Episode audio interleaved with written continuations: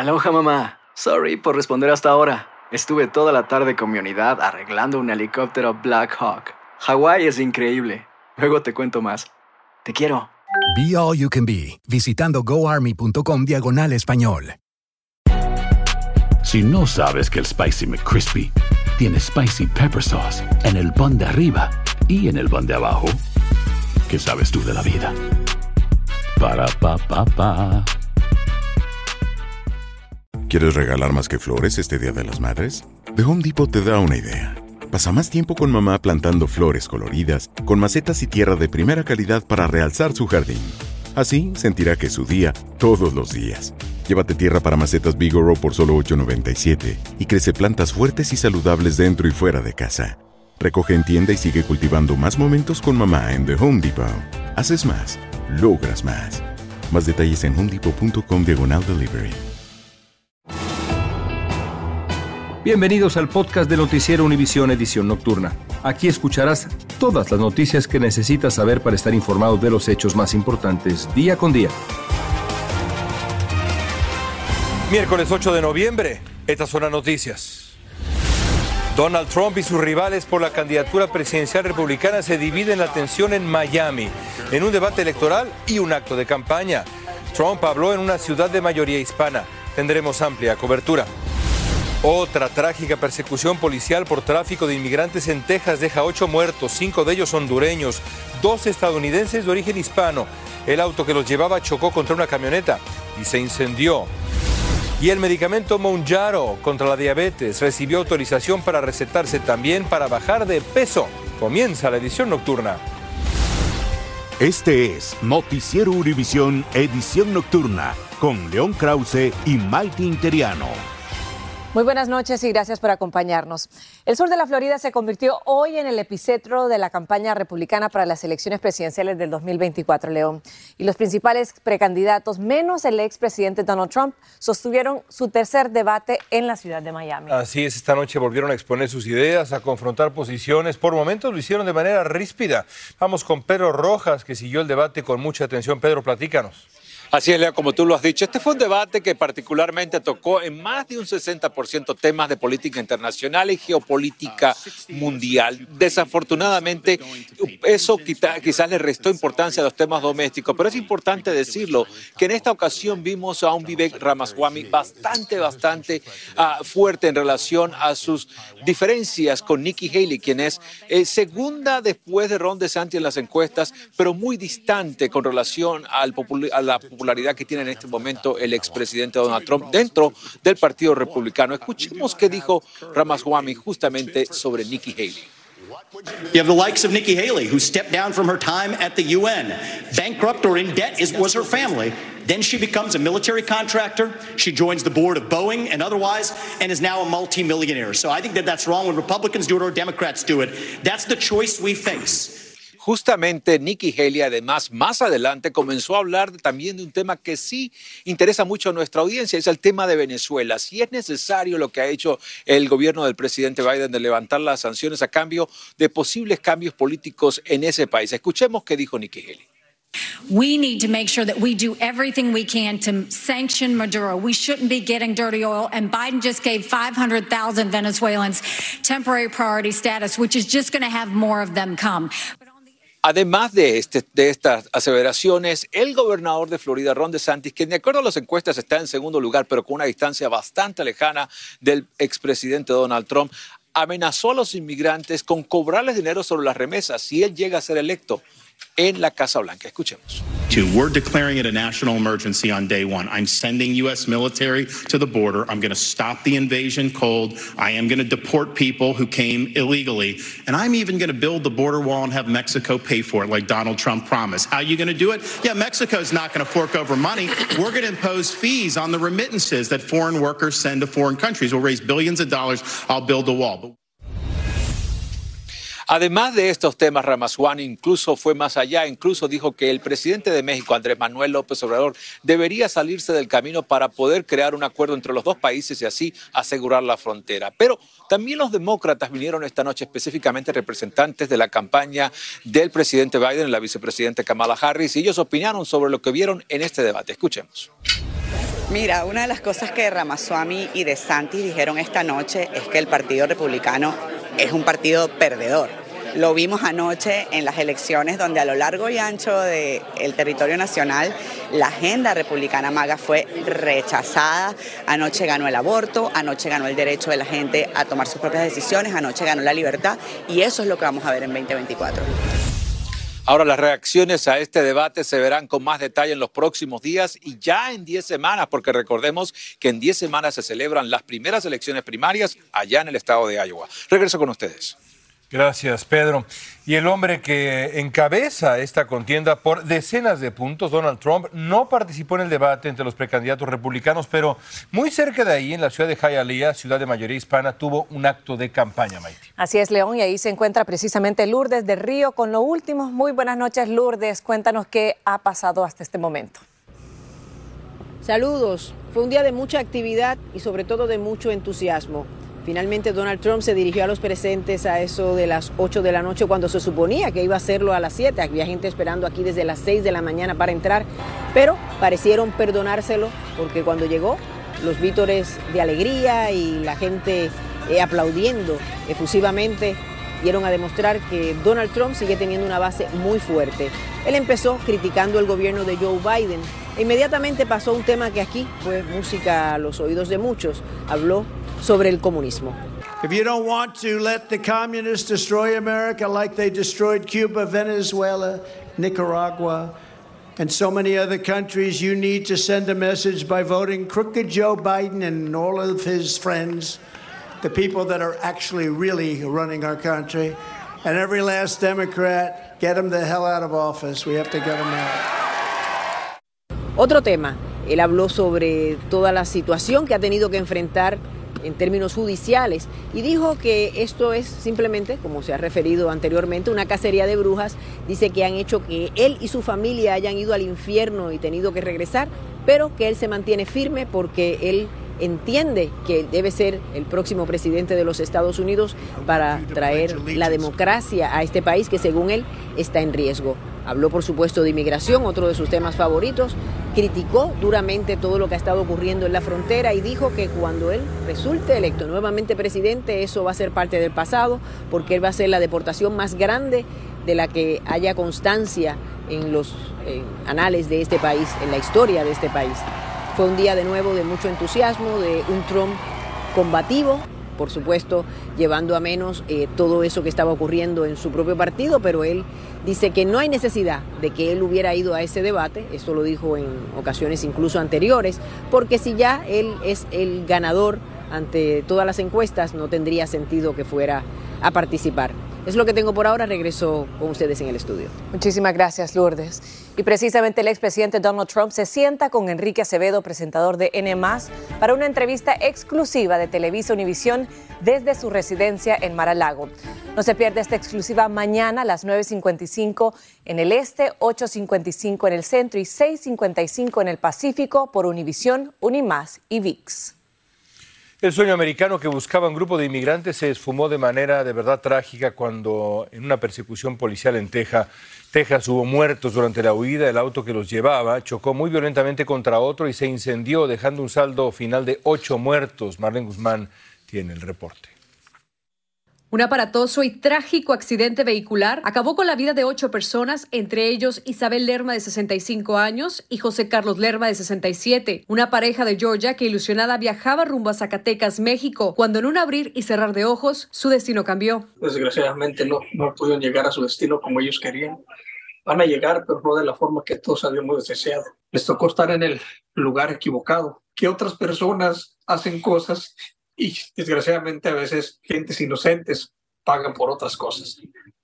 En el accidente también fallecieron cinco migrantes, dos mujeres y tres hombres, casi todos originarios de Honduras, que iban a bordo de un auto Honda blanco conducido por un joven de Houston de 21 años, a quien trataron de detener agentes del condado Zavala. Donde lo quiso parar, le prendió la luz de la sirena, el vehículo huyó. Asegura que el presunto contrabandista conducía a exceso de velocidad cuando en su intento por rebasar a un camión de carga terminó chocando de frente contra el auto de los Lerma. El fuerte impacto hizo que su auto se prendiera en llamas, mientras que el vehículo blanco quedó completamente destruido y los migrantes salieron expulsados. El accidente ocurrió alrededor de las seis y media de esta mañana en Batesville, cerca de la ciudad fronteriza de Eagle Pass. Lo más fuerte fue ver a las personas tiradas, heridas. Odio ver que pasó justo enfrente de mi casa a primera hora del día. Y en la escena de este terrible accidente todavía queda el rastro del lugar donde terminó el automóvil de los Lerma.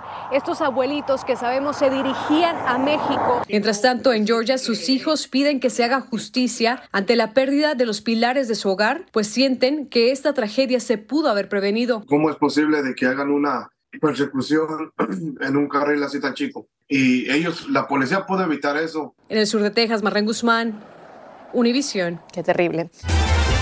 Estás escuchando la edición nocturna de Noticiero Univisión.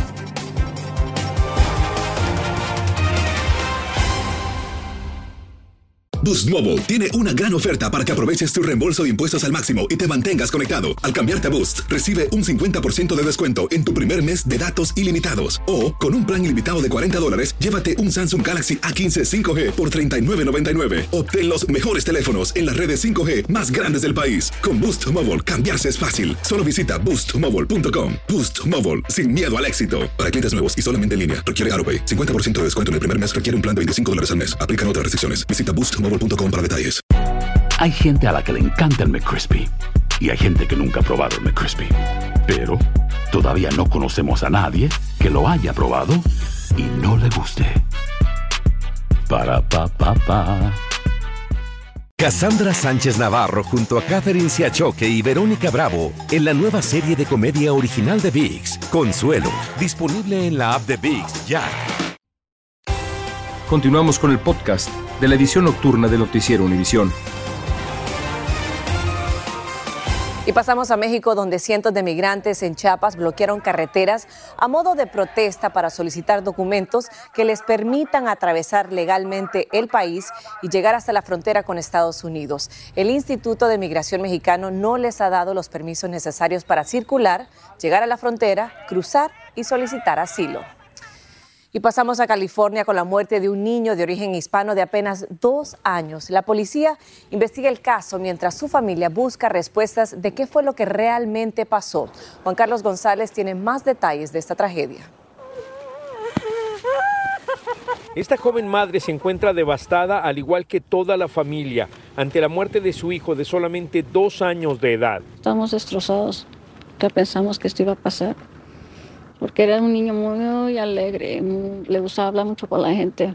Aunque no hablaba, pero hacía sus señas él. Todos aquí lo conocían. La abuela del menor comenta que su hija, la mamá del niño y quien tiene solamente 22 años de edad, llegó a esta su casa procedente de una cita y que se tomaron una siesta de aproximadamente una hora. Cuando se levantó el niño ya estaba, estaba morado. Es todo lo que puedo decir, es lo que me contó ella. Esta tía de la mamá también tiene una versión similar. Ella estaba dormida, amaneció, eh, cuando despertó estaba el niño, ya pues no sabemos todo lo que pasó. Llamaron al número de emergencia 911. Al llegar los paramédicos hicieron lo posible por salvarle la vida. Lo llevaron al hospital, pero desgraciadamente el menor falleció. Esta noche familiares y vecinos se reunieron para llevar a cabo una vigilia en memoria del niño. Por su parte, las autoridades investigan las causas del fallecimiento del menor. En un momento se dijo que habían detenido a una persona en relación al caso, pero el detective a cargo desmintió esa versión. El teniente Spencer del Departamento del Alguacil del Condado de Los Ángeles nos dijo que tienen que esperar los resultados de la autopsia, pero que estos podrían incluso tardar varias semanas. En Pandel, California, Juan Carlos González, Univisión. Un incendio se desató en una planta química en el condado de San Jacinto, en Texas, a unos 100 kilómetros de Houston. Se trata de una planta de procesamiento de petróleo que recicla y distribuye productos químicos como ácidos, solventes. Un empleado sufrió heridas leves. Después de casi una semana de que el FBI allanó la casa de la jefa de campaña del alcalde de Nueva York, hoy por primera vez Eric Adams dio una conferencia de prensa en la que anunció que contrató un abogado y que su administración está en contacto con los agentes federales. Fayora Galindo tiene toda la historia. Acompañado de varios miembros de su administración y prometiendo transparencia, el alcalde de Nueva York ofreció su explicación sobre el allanamiento que realizó el FBI en la residencia de su jefa de campaña. Nosotros seguimos las reglas, dijo, y estoy molesto si es que hay alguien que de alguna manera estuvo tentado a hacer algo en contra del proceso con el que aceptamos fondos de campaña. Reveló que ha contratado a un abogado privado, aunque no está siendo investigado directamente. El anuncio llega una semana después de que agentes del FBI allanaron la vivienda de Brianna Sox, de 25 años, la recaudadora de fondos de su campaña, todo como parte de una investigación federal sobre si su campaña supuestamente conspiró con el gobierno turco y una empresa constructora para dirigir donaciones extranjeras ilegales a su campaña del 2021. El alcalde estaba supuesto a asistir a una reunión en la Casa Blanca para solicitar fondos por la crisis migratoria, pero canceló las reuniones y retornó a la Gran Manzana cuando se realizó el allanamiento. Además, el alcalde se mostró enfurecido cuando se le preguntó si su repentino regreso a casa demostraba que anteponía sus problemas políticos a los de la ciudad. Enseguida pasó a la siguiente pregunta. Cuando le preguntaron, por ejemplo, si la crisis migratoria que atraviesa Nueva York no era acaso prioridad. Lo que anda buscando el FBI es rastro de que haya dinero de Turquía en la campaña de Eric Adams.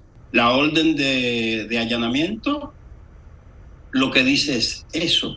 El alcalde, quien tiene una afinidad pública con Turquía y ha sido vista varias veces con funcionarios de ese gobierno, dijo que ha viajado al país incluso antes de ser alcalde. En Nueva York, Fabiola Galindo, Univisión.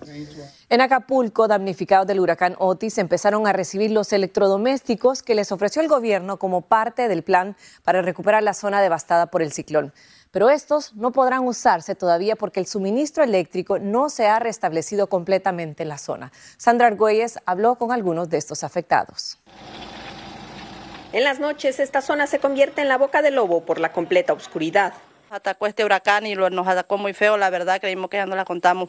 En Barra Vieja llevan 15 días sin luz, por lo que en su propia casa, Romana Navarrete debe caminar a tientas y con mucho cuidado de no tropezar. Tentando las paredes o a veces con veladoras, con velas y pues, acostando a los niños temprano, ahora sí que para que no se vayan a golpear con las cosas. Sin embargo, ya recibió su paquete de enseres domésticos, aunque no sabe cuándo los estrenará. Espero lo arreglen pronto, por la verdad hay mucho zancudo, hace mucha calor, no viene a fumigar. La Comisión Federal de Electricidad informó que en los próximos días el servicio quedará completamente restablecido.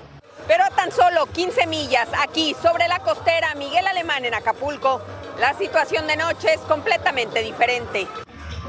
Y es que la vida nocturna en el puerto comienza a sentirse. Entre escombros y basura, bares y restaurantes abrieron sus puertas y aún con las huellas de las afectaciones por Otis, ofrecen servicios de alimentos y bebidas. Es una cifra enorme, estamos hablando de un 97% que se destruyó de los bares. Y ante la reapertura de varios negocios, la Guardia Nacional ha tomado el control territorial de Acapulco con 38 nuevos cuarteles. Todos nos sentimos más seguros ya porque pues, en todas las colonias ahorita hay seguridad, todo eso. En Acapulco, el número de elementos de la Fuerza de Seguridad pasará de los 5.000 que había hasta el fin de semana a 10.000, con lo que Guerrero será el primer lugar en despliegue de la Guardia Nacional. En Acapulco, México, Sandra Argüelles, Univisión. Hoy se presentó en corte Ivanka Trump, la hija del expresidente Trump. Es el cuarto miembro de la familia en testificar en el caso civil presentado por la fiscal de Nueva York contra la organización Trump. Por supuesto, fraude. Ivanka trató de responder las preguntas, dijo que ella no se ocupaba de los estados financieros, pero la fiscal sostiene que negoció préstamos y se benefició de inflar el patrimonio de la familia. La Administración de Alimentos y Medicamentos de Estados Unidos, FDA, aprobó el medicamento contra la diabetes Mounjaro para la pérdida de peso con el nuevo nombre de Zepbound. Los requisitos para usarlo para la pérdida de peso son los siguientes. Ser considerada una persona obesa con un índice de masa corporal de 30 o superior, o aquellas que tienen un sobrepeso con una condición de salud relacionada como presión arterial alta, colesterol alto o diabetes. La FDA también recomienda usar el medicamento combinado con una dieta saludable y hacer ejercicio regular. Continuamos con el podcast de la edición nocturna de Noticiero Univisión. Este video que vemos de la cámara corporal muestra los momentos previos a que un policía de La Salle, en Colorado, disparara y matara a un hombre en un enfrentamiento que comenzó cuando los agentes cuestionaron un auto que estaba estacionado en doble fila. Los fiscales del condado de Weld acusaron a Eric Hernández de asesinato en segundo grado después de que le disparara a Justin Reffel en el estacionamiento de la tienda Family Dollar, esto el 3 de mayo. Y las siguientes imágenes son bastante impresionantes ya que son de un intento de robo armada contra una familia vietnamita en el estado de Washington. Las víctimas jugaban a las cartas cuando los ladrones les apuntaron con un fusil, pero como si obedecieran a una señal invisible, soltaron de, saltaron de sus asientos y lucharon cuerpo a cuerpo con los delincuentes hasta que los obligaron a huir. Por suerte, todos salieron ilesos. El sindicato de actores de Hollywood ha llegado a un acuerdo con los estudios para poner fin a su huelga tras casi cuatro meses. El acuerdo contractual de tres años debe ser aprobado por los votos de la junta directiva del sindicato y sus afiliados en los próximos días, pero la dirección declaró que la huelga finalizará a las 12 con un minuto de este jueves.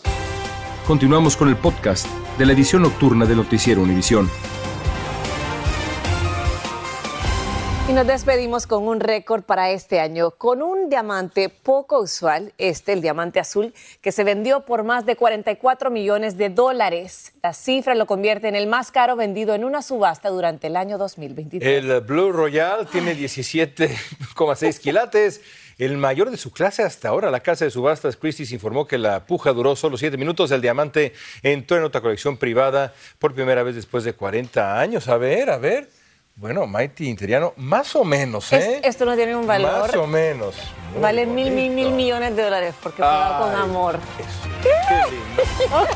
Hasta mañana. Gracias por escucharnos. Si te gustó este episodio, síguenos en Euforia, compártelo con otros, públicalo en redes sociales y déjanos una reseña. Cassandra Sánchez Navarro junto a Catherine Siachoque y Verónica Bravo en la nueva serie de comedia original de VIX, Consuelo, disponible en la app de VIX ya.